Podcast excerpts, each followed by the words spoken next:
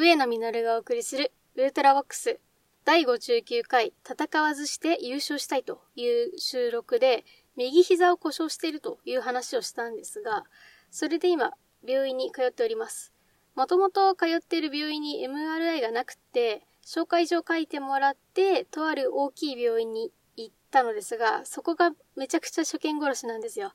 まず受付を済ませたら、2番に行ってくださいって言われるんですけど、指し示す先に2って書かれたドアが大量にあるんですよね。意味がわからないですよね。どの2番に行けばいいのかっていうね。柘植義治さんのネジ式ってご存知でしょうか？あの、ネジ式の畜生、名車ばかりではないかのシーンのまんまなんですよ。あの、ご存知の方は、あ、あれねってなると思うんですけど、まあ、気になる方は、名車ばかりでググってみてください。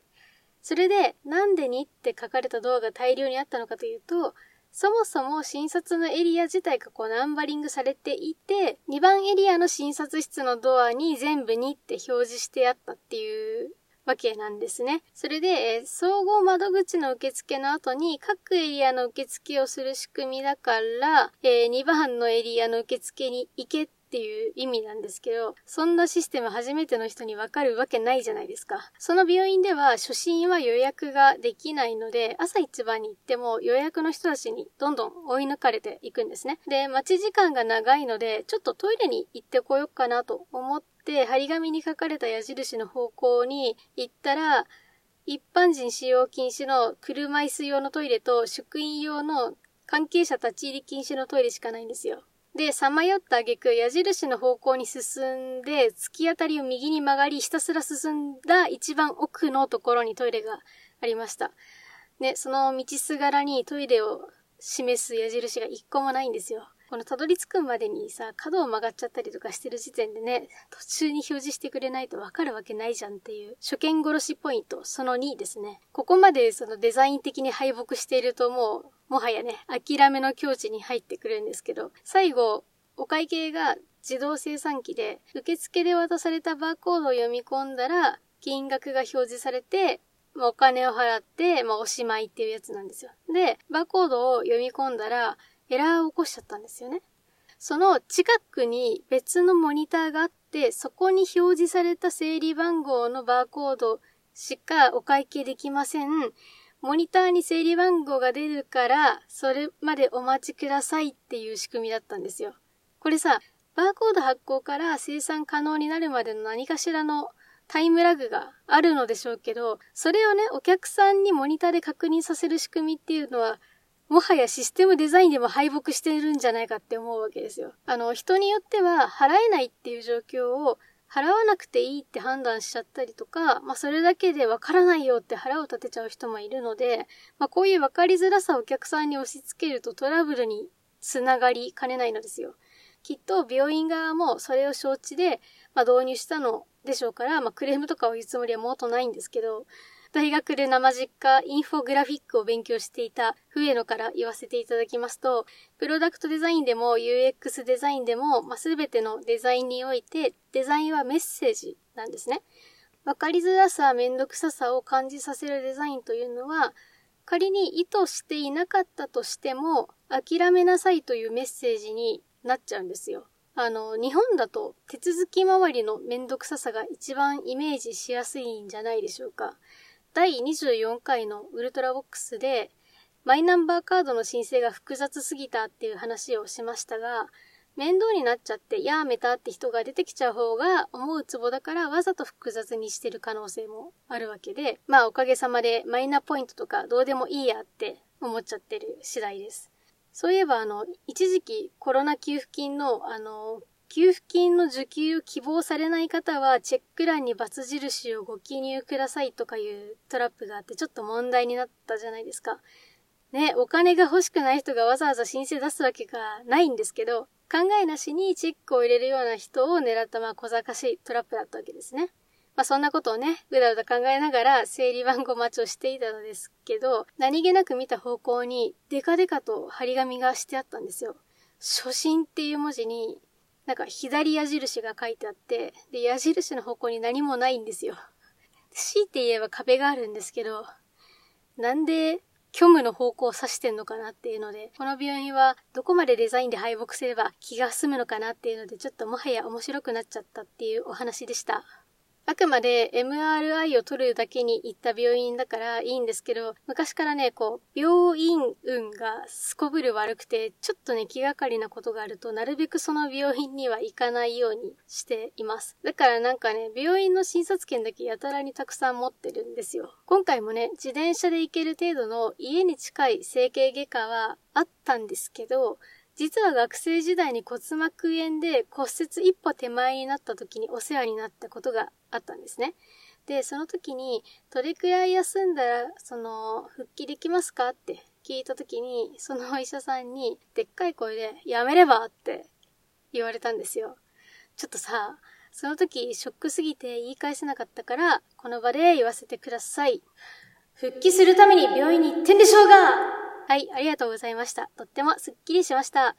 あの、ハライチの岩井さんが、マジ歌選手権で忘れねえからなって歌ってましたけど、本当言われた側は忘れないですよね。ただ、笛野がその病院運がないことを確信したラスボス級の出来事はこれよりもひどいんですよ。あの、会社員になって間もない頃に中水炎、あの、いわゆる盲腸にかかりまして、お腹が痛くて、吐き気がひどくて、頭も痛いし、寒気もするし、すごく熱が出て、ふらふらなんだけど、勤務中に発症しちゃって、新卒だからちゃんとしなきゃっていう謎の使命感で頑張って定時までプログラムを書いていたんですね。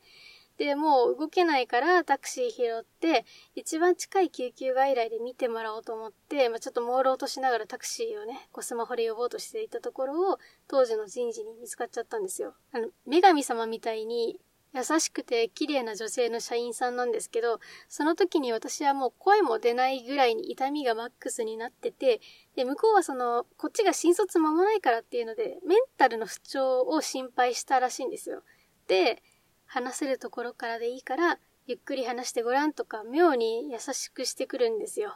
弱ってるところに優しくしてくるの反則ですよね。歓喜は余ってもね、ボロボロに泣きながら、お腹が痛くて、頭も痛くて、とかなんか言ってたら、その、タクシー呼んで病院まで連れてってくれて、マジ女神ですよね。まあ、これのどこが運が悪いねんって思うでしょ？これはね、病院に着いてからが地獄なんです。まずね、病院に行って、問診票を書かされたんですよ。もう手を動かすのすら精一杯の中でこう頑張って問診票書いてさ、提出してさ、で、10分後に診察券作りましたって、ご確認くださいって言って見たらさ、苗の実るって登録されてるんですわ。律儀にさ、あの、カタカナの部分も、苗の実るって書いてあってさ、めっちゃ苗ましたよね。その、苗の時にね。っていうかさ、問診票にひらがなで、振り柄書かせておいて、これかよっていうね。